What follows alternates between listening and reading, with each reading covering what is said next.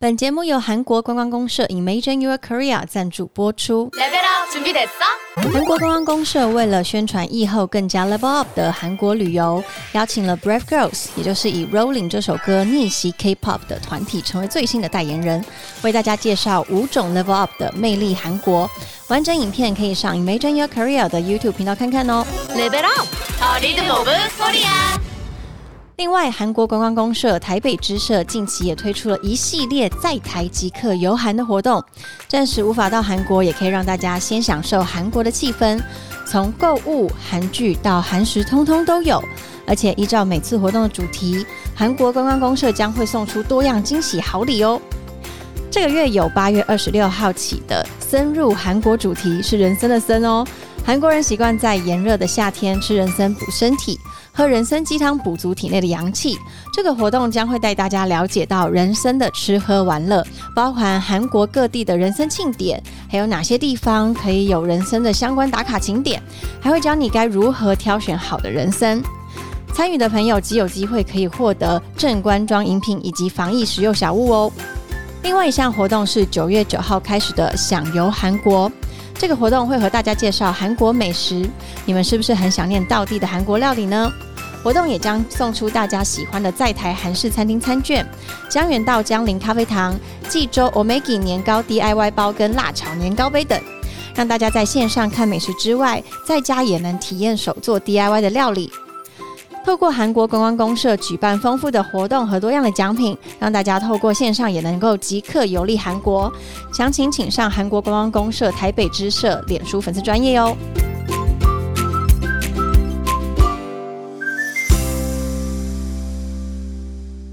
小暖。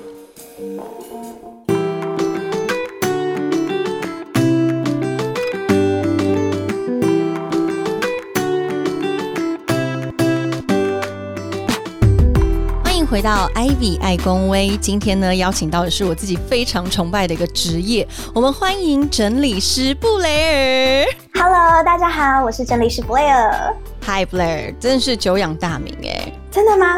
对，因为我第一次看到你在 YouTube 上面是莫阳子的频道，然后呢，接着又看到非常非常多关于。各种脏乱家里都有你的出现。对，莫阳子他是我的合作伙伴，然后我们一起有经营一个整理平台，希望可以提供台湾人更多的整理收纳服务。我觉得整理师这个职业，大家一定非常非常好奇。你可以跟大家简单的说明什么是整理师吗？好的，整理师顾名思义就是整理环境的人。那跟一般居家清洁人员比较不同的是，我们处理的是环境的杂跟乱，而不是脏。所以，举凡说整理、收纳、空间规划，都是我们可以协助的范围。所以，就是各种乱都可以做一个规划跟整理。我听你说，包括设计师的电脑。档案你是不是都可以帮他整理？可以哦，因为我觉得乱的根源有各式各样，那其实呢都是透过梳理跟整理收纳的心法可以解决的。所以无论是有形或无形的，我觉得都是可以整理的范围。那这个技能是你自己从小与生俱来的吗？说是与生俱来，我可能觉得有一点点，因为我的妈妈也是一个非常爱整洁的人哦。原来，对我小时候就被誉为是好像有强迫症的小孩，就是会自己主动把东西收拾整齐。然后摆干净，然后我很坚持，就是桌子啊、椅子啊要对线，这样子我才会觉得开心。天哪！所以我觉得整理这件事情应该算是我从小就很喜欢做的事情，算是我的兴趣。那这个是你从什么时候发现到，其实自己有这样的兴趣？我印象非常深刻的是，我在五岁的时候，我们家去参与了一场义卖活动。那个义卖有卖了非常多 Hello Kitty 的吊饰，总共有十二个生肖。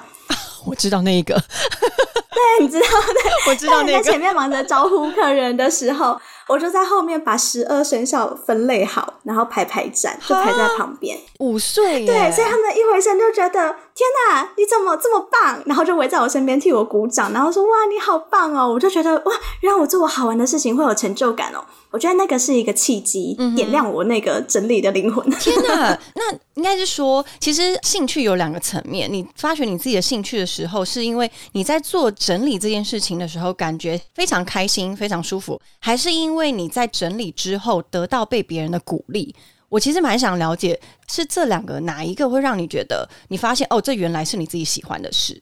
我觉得两个层面都有诶。我在做整理收纳的时候，我觉得可以静下心来，然后有一种进入心流的感觉，就像很多人玩音乐或拼拼图会有的那种很专注的感觉。我可以在里面沉浸很久。整理后，因为我觉得整洁的环境会带来非常多的好处，那我自己有深刻的感受到那样子的好处，所以我就很乐此不疲。然后甚至是不仅对自己，或是对别人，我都很爱做。我觉得哪一个父母如果有你这样的小孩，一定非常的开心。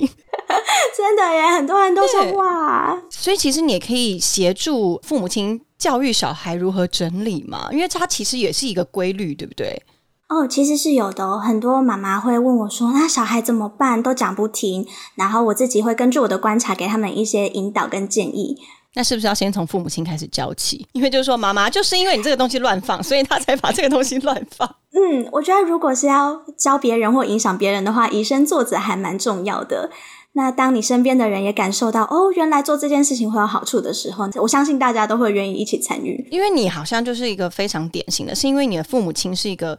蛮整洁的人，对不对？可以这么说。所以从小就耳濡目染。那是不是在我看了一下你的资料，是在你的第一份工作的时候，经过你的老板的鼓励，让你走上这一条路吗？可以跟我们分享一下，怎么会有这么佛心的老板？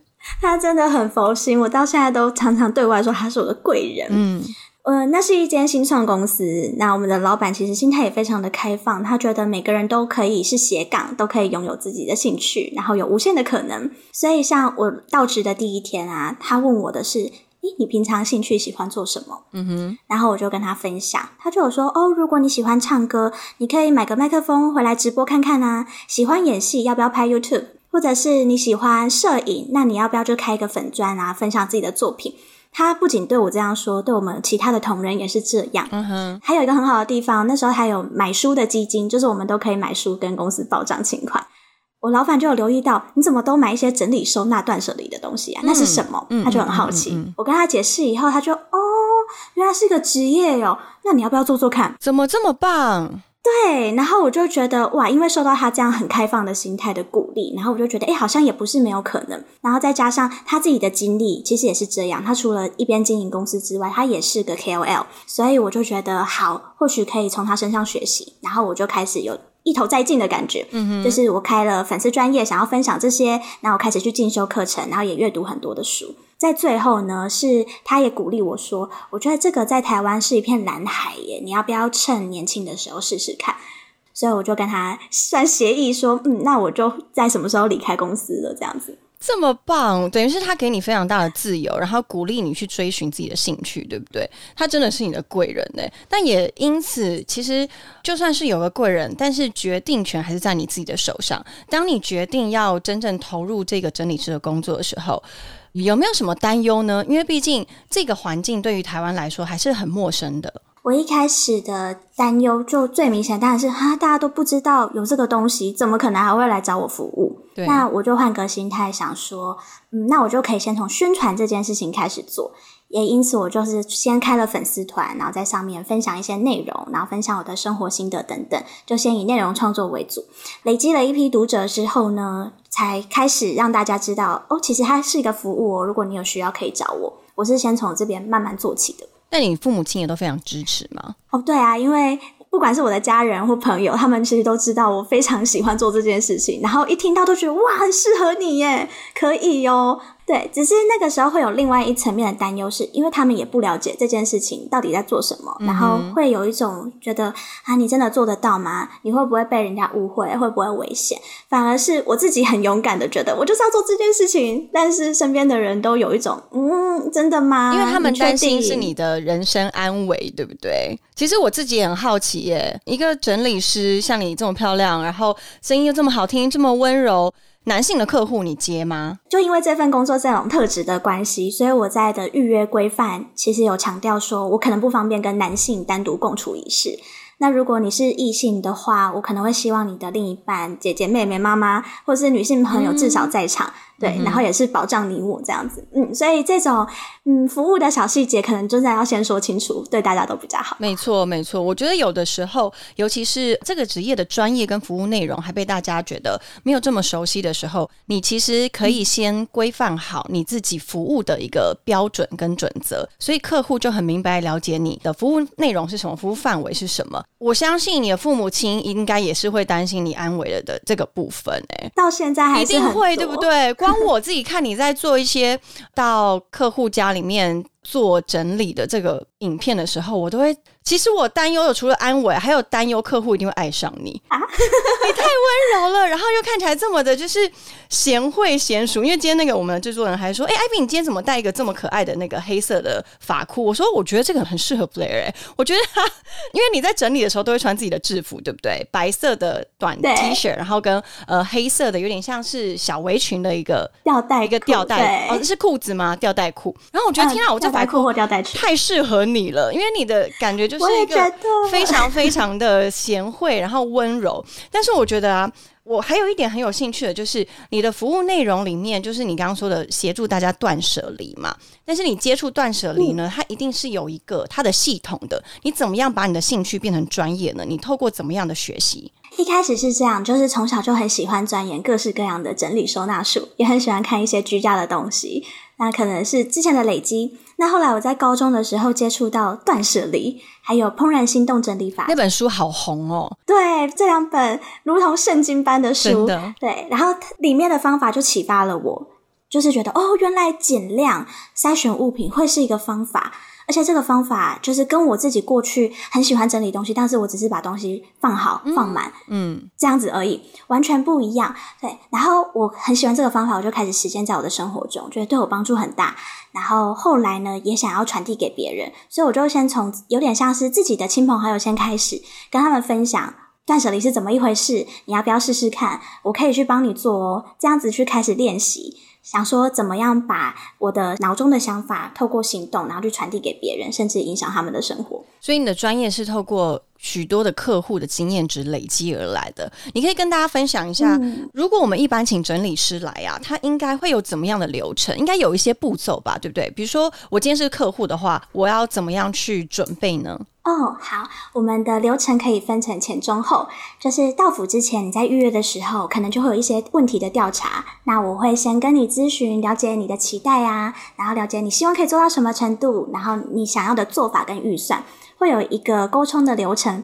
那到府的时候呢，我到了现场，那我就当然开始动手嘛。然后动手就可以可能会分说，那我们应该要怎么去调整，怎么样去陪你筛选物品，然后会不会需要动线规划，会不会需要购买收纳的用品。那最后呢，我会给你一些你家子可以怎么再更改善的建议，然后帮你的空间贴标签啊，告诉你物品放在哪里呀，然后再教导你怎么维持。嗯，所以一整串流程大概会有这些，都大家可以享受到这些服务。那需要提前准备什么呢？其实就是传你想要整理的空间照片给我。我就会根据我的观察，然后告诉你，嗯，这样可能要多久哦？大概会花多少的时间、多少的钱，可能需要多少的人力等等的。然后当天你就只要帮我准备饱足的精神，还有足够的垃圾袋，我们就可以开始来进行了。饱足的精神我觉得很重要，因为你好像曾经整理过一位客户十四个小时，对不对？这是你最久的记录吗？真的是最久的记录。那次会这么的久，是因为他非常的忙碌，我们瞧了三次的时间才终于约成。然后我也因为他的一些状况，我真的很希望当天就给他最好的效果跟最好的改善。于是我们就就是眼神彼此对望，然后说好，我们就继续做下去吧。十四个小时是一个很漫长，然后其实好像不只是整理这一部分而已，因为我觉得有时候我们看到东西的杂乱，心情也会开始跟着杂乱起来。内测经验让客户也非常直接的体现到整理环境跟整理心情是同样的一件事呢，可以跟我们分享一下。没错，这个其实是我从行至今印象最深刻，也印象我最深的一个案子。那那次的情况是这样的，她是一位女医师，所以大家也知道女医师非常的忙碌，然后时间非常的难约。那他搬到他这个住处这个大套房，大概有两年的时间了。嗯，可是他的搬家的纸箱都还高高的堆在他的客厅里面。你说刚搬进来的纸箱都还没有整理吗？对，就是他搬家了两年，然后那些纸箱都还原封不动。天哪，太忙了。对他需要什么就从箱子里捞，那捞不到就再买一个。哇，所以家里的东西当然会越来越多。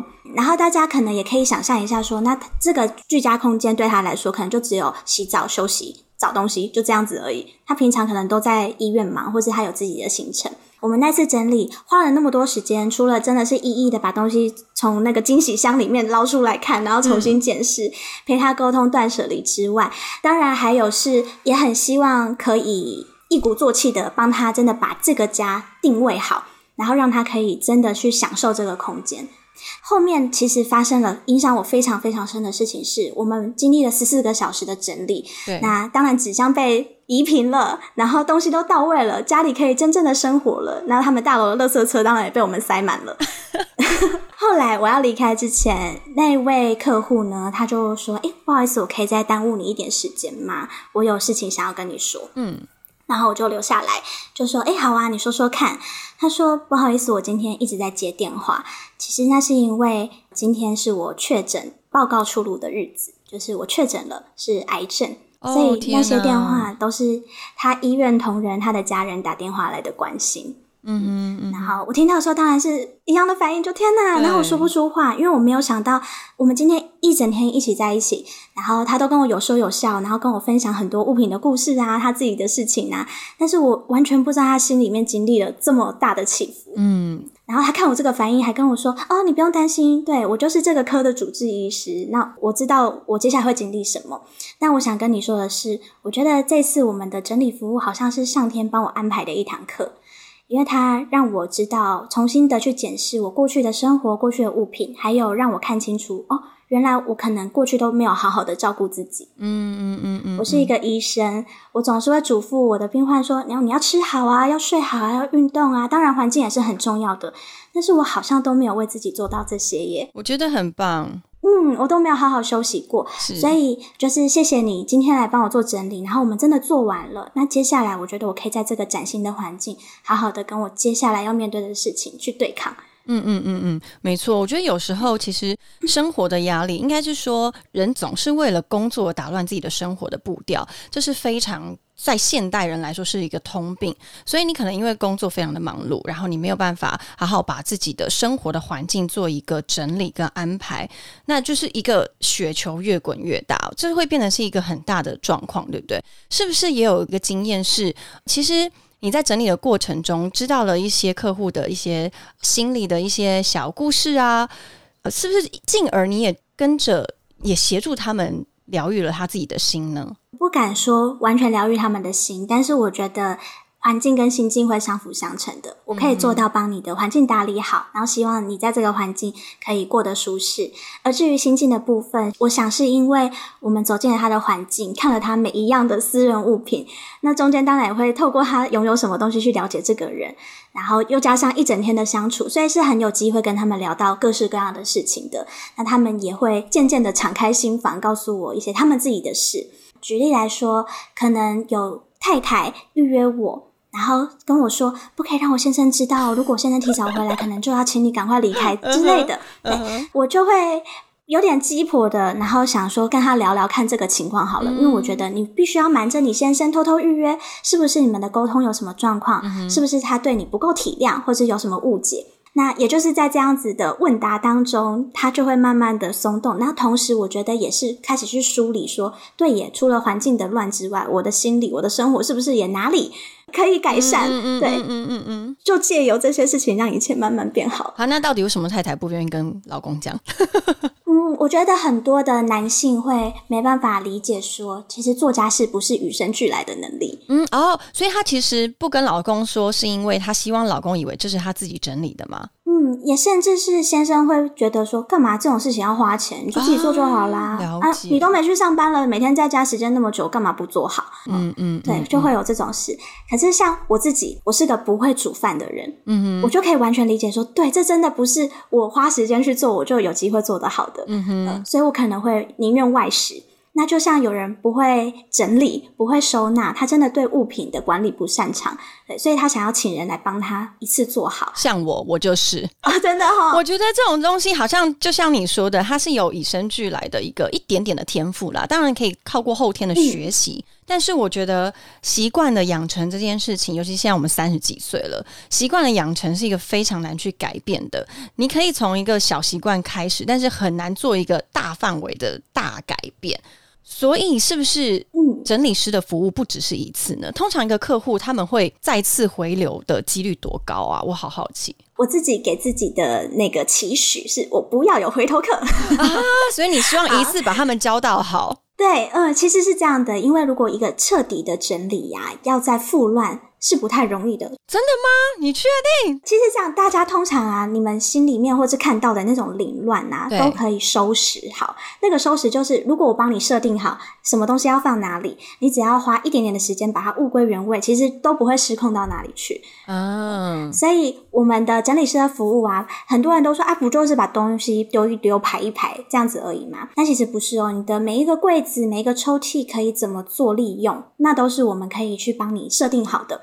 那当我这样子做的时候，假设我去 Ivy 的房间，然后告诉你你有什么东西摆在哪里，甚至帮你贴上标签。你再忙再累，你每一周可能只要播出半个小时，把东西 停停哎丢回去就好了。等于是它已经有一个系统了，对不对？对对对，哦对，没错，就是帮你去理出一个系统。那之后那个维持，我觉得不一定要请整理师回访，你可以自己做，或者是请可能居家清洁的人帮你去这样子复原就好了。那那种回头客啊，可能都会是他的生活开始有变化，比方说哦，他要迎接另一个宝宝啊，对他有要多买了一个衣橱，或者是哦，真的每一年他想要再来重新检视一次，看有什么地方可以调整的，这样子，嗯嗯嗯嗯。我觉得这个服务应该可以跟着那个叫什么买房装潢的时候一起做一个统包哎，因为你其实。搬了新家，然后各个的空间、各个的收纳的那个系统跟顺序，好像真的就是由整理师来做规划，是一个连根去做一个调体质的一个方式。很多客户也这样给我们建议，对，是不是很多客户他们可能是刚搬进新家的时候？我觉得这是一个很新的概念。其实你刚搬进新家，不止找设计师，然后或者是找软装师，同时也可以找整理师，因为让他知道这个空间你应该要做什么。很多的时候，就像我自己的家里面，我搬进去一年多。有些空间我怎么样就是没有办法整理好，然后呢，我就想说，为什么？是因为我一开始进来的时候，比如说我的衣橱，我是一个开放式衣橱，然后我一开始没有先把，比如说袜子啊，或者是小小的一些衣服，真的是很难整理，没有把它先做分类，然后做一个空格的规划，之后就是永远的大乱。你怎么样整理就是大乱。但是如果一开始搬进去的时候，是不是就可以改善这件事？嗯，可以有，也因为很多客户可能有像你一样的困扰，所以他们也建议我说，我们可以发展其他的服务。因此，我们现在有搬家前后的一条龙服务，搬家前帮你分类、打包、断舍离；搬家后直接在新家空空的就帮你做定位跟规划。那甚至再往更前端一点，有客户他要买新房子，他已经找好设计师了。他说：“我可不可以请你来，也帮我看看，跟你咨询一下，这样子的抽屉好不好？我适合设计怎样的衣柜？”所以我觉得，只要关于空间的问题，其实都可以找曾律师问问看，然后让我们用我们的见解提供你一些往后生活上的建议。这样子真的会有差很多诶，因为就像你说的，一开始就先把这个系统先给设定好，然后你之后呢，就只是一个小习惯的改变，你只要顺手放回去就好。这个我体验非常大的是，我最近我家的冰箱，应该说我住了一年，我家冰箱非常的小不大，因为它是一个内砍式的冰箱，空间不是很大。然后呢，我以前就是按照以前的生活习惯，回来买的食材呢，就是按照原本的包装直接放进去，然后有塑胶袋啊，各种凌乱的形状啊，我也不会做分装。但是就跟 Blair 一样，我就是呃上 YouTube 看很多的整理的主妇，日本的主妇的整理术啊，或者什么什么的方式，发现他们其实会做一个。前置处理的分装，然后还有把各种形状啊、各种不同的大小跟材料做一个分类，就是了。整理到现在应该是过了一个多月吧。我现在冰箱完好如初，诶，其实就像你说的，只要养成这个习惯，好像就可以很好去维持。嗯，没有错。那也刚好是 Ivy 非常的有心，他去建立了这个习惯。否则很多人都会跟我说：“诶，那个保鲜盒、那个收纳盒好棒哦，你觉得适不适合我买？”然后我看到那个冰箱的那个收纳保鲜盒啊，我都会说：“可是这个需要很勤劳的备料，诶，你东西买回来你就要先把它切好，放进去，对，你的冰箱才可以长那样哦。那如果你适合这样的方式的话，那我觉得超适合买。但如果不适合的话，你可能要缓缓。”因为那个习惯的建立不是盒子回来就好了，真的。我觉得很多时候我们都会就是看着那种很会整理的主妇，他们把家里打理的这么好，就会期待自己也可以像他一样做到一百分。但是是不是跟 Blair 说的一样，我们可以先从可能十分、二十分慢慢的进步开始，不用先一开始就一定要做到这么高阶，对不对？哦，没有错，这真的是循序渐进的过程。所以很多人也会跟我说：“啊，你会不会觉得我这次断舍离的太少？”我就说不会，你已经开始启动了。你今天可以丢家里的百分之十的东西，或许三个月后、半年后，你再来看一个同样的抽屉，你又可以再丢掉更多的东西。所以就慢慢来，不要急。然后我们就是从一个小小的地方开始，相信你的家会越来越好。嗯嗯嗯，我自己在看了你有一个影片，也是一样帮人家整理冰箱的。我后来发现，其实冰箱真的是一个一个人的生活形态的。展现呢，就是他吃的东西跟他的作息的习惯，是不是可以从一些他收纳的跟整理的习惯，然后你可以来看出这个人他的生活样式是什么？嗯，绝对是可以的。甚至我不一定要真的到空间，他只要传照片给我，我就可以见微知著，大概去猜想，是不是就是算命的感觉？对，像算命的感觉。对你这个人，嗯，平常都大概用什么东西？你家有多少个人的物品啊？我想到了，我印象很深刻的有一个是，我曾经去整理过一个女生的家，那个女生就年纪轻轻，然后漂漂亮亮的。然后他住在一个超级豪宅里面，嗯，然后里面呢其实空空如也，就是收纳柜里面几乎没什么东西，他甚至衣服也不多。他就说哦，其实他已经两三年没有怎么买衣服了。这样，那当然在那个空间里面也会看到一些男性的物品，但是很少，可能刮胡刀啊、车钥匙啊，然后几张合照这样子。从这些地方观察到一些事情。后来整理到后来啊，就不小心聊到了感情的状况，然后他也支支吾吾的，就感觉他是有非常多的烦恼。嗯，好，你继续说。哦，我们就聊到了感情的事情，他就跟我说，哦，他其实非常向往有一个家，可是他都不知道怎么做，然后对他的另一半也有点抱怨。我就说，哎，我这样子问你不要介意，我想知道你是不是就是。不是当事人，对，不是这段关系的两个当事人，他就说对，然后他他听到我这么说，他眼泪马上啪就掉下来，对，因为他觉得终于有人理解他的委屈，然后终于有人可以分享他自己遇到的事情，所以他就开始啪就打开了，他就开始讲一些很多的事情，嗯哼，嗯哼，我觉得这个经验非常的特别，然后呢，他还有在更多的分享吗？哦，有，就是因为从前面的观察，我就觉得很奇怪，就是感觉不是没有财力，然后你也很多的时间，然后他甚至有说到说他的衣服很少嘛。那我刚刚说他一听到我理解他之后，他眼泪马上就掉下来，然后他就跟我说，因为他一直都非常的没有安全感，他觉得这个地方不属于他，他可能随时随地都会离开这里，所以他不想要在这个房子添购任何的东西，他怕他要离开的那一天他会走得很狼狈。哇！所以就是我觉得，就是从这些地方，其实真的可以看出来他的生活的状态以及他现在的烦恼。那如果我心有余力的话，也希望可以提供他们一些心情上的舒缓。对，嗯，就是疗愈他们吧。对我可能没办法真的帮助到你什么，可是如果你有从我这边得到一点点同理或者是一点点的温暖的话，那我觉得我我也会很开心。嗯哼，我觉得其实像你刚刚叙说这个过程，我可以真的想象到，好像就是。一位你的姐妹、好朋友来家里帮你一起整理家里，然后你们在闲聊，然后一起聊聊最近的状况。其实整理师他某一个层面，就是感觉好像真的就是一个姐妹。因为说实在的，家里面是最亲近的一个空间，尤其是房间好了，卧室还有女生的衣柜也是，包括因为我们有一些内衣裤啊、袜子啊这种很贴身的东西，你愿意交给一个整理师，或者是你自己有一些不想要丢弃的东西，你愿意跟整理师一起讨论，确实就像把自己的心房打开来，然后来告诉你说，为什么这些东西我想要留下来？是不是有一个客户他留下了一个？非常有点残破的包包，然后那个残破的包包也是有个故事呢。哦，是的，那个女生呢，她是非常紧急的搬家，然后希望我到她的新家，也是帮她做收纳。嗯，所以跟刚刚那个医师的故事很像，就是我们去拆惊喜箱，对，然后要把东西放到柜子里面，放到抽屉里面，然后整理着到一半，我就看到了非常多，嗯，你怎么有那么多坏掉的手机？就是那种都摔坏了，然后上面玻璃都裂掉这样子。然后他就只有悠悠的说：“哦，那就是哦前男友摔坏的这样子。”嗯，对。然后当然也是透过。慢慢聊天，慢慢了解，才大概描绘出哦，他的情况是他刚分手，所以他必须很紧急的搬家，然后他可能会有一些危险这样子。哦天哪，你那时候手脚有没有接的变得很快？马上想赶快有有变得很快。对，而且这个故事其实有个前情提要，就是他在我到府的前一天还是前两天，他三更半夜打电话给我，但我刚好没有接到，然后他就传讯息说他的恐怖情人前男友现在好像找到他的住处了，然后他就拍了一段影片给我，那个影片是他家的大门。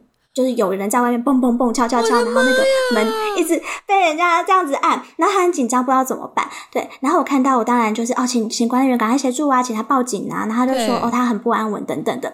那这其实是对我来说是个警讯，这个警讯是他无助到他必须找一个其实跟他素未谋面的人求救。所以我到府那一天，其实我自己就有带着更多的那个 怎么讲？对，也不算勇气，就是我我会知道说哦，这个案子其实。会有很多需要聊聊的地方，不只是整理收纳这么简单而已。对，所以当我又看到那些摔坏的手机呀等等的蛛丝马迹，其实我是非常心疼他的。对，那让我真的内心大崩溃的发生的一件事情是，我拖出了一个包包，Chanel 的盒子。嗯对，然后它里面放着 Chanel 的包包。但是那个包包是被剪烂的，剪而且是无法修复的那种。就是包包有一个上掀开的地方嘛，它直接从掀开的那个地方剪开来。然后我看到的时候也很讶异，我就说：“诶，这个已经坏成这样了，你怎么还留着？”我当然先问他要不要修嘛，没办法修。嗯，因为通常这样子状况，大家都是丢掉了，对不对？对，就直接丢掉了。然后他讲了一个让我就是非常深刻的话。他就说：“我从十六岁可以开始打工的时候就自己赚钱，然后我一直都很省吃俭用，一直都很克制，然后没有乱花钱。终于存到我的第一桶金的时候。”我买这个包包想要犒赏自己，然后结果那天当天他们就吵架，他就把这个东西破坏掉。哦，那个对他，那个对他来说是一个对你这个人全部的否定。嗯嗯嗯嗯，他说他他觉得他的心就是在那一天整个崩掉了。对，然后他觉得非常的不甘心，就是他觉得自己没有做错事，但为什么受到惩罚的是我？然后他留着这个。就是给自己一个警惕，然后同时也是一个不甘心的感觉。然后我当下我完全不知道说什么，因为以我原本的工作，我当然会劝他就断舍离呀，你不要看到这个就不会想到不好的回忆了，你不要留着这个就不用烦恼怎么收纳了。对，那它也不能用了，你留着也没有用途啊。过去的我会这样子说，可是当下我完全一句话都说不出来，因为我觉得在这个立场，我完全没有办法去左右你要怎么去想这件事情。是是。那是我第一次觉得我也好为难，我好心疼你，我好想帮你，可是我什么都做不到，因为你经历的事情比我多太多了。是，可是可能这个包包对他来说就是一个很有必要的存在。嗯，或许是很有必要的存在，但也可能会是一个 trigger，就是总是让他去想起不好的事情。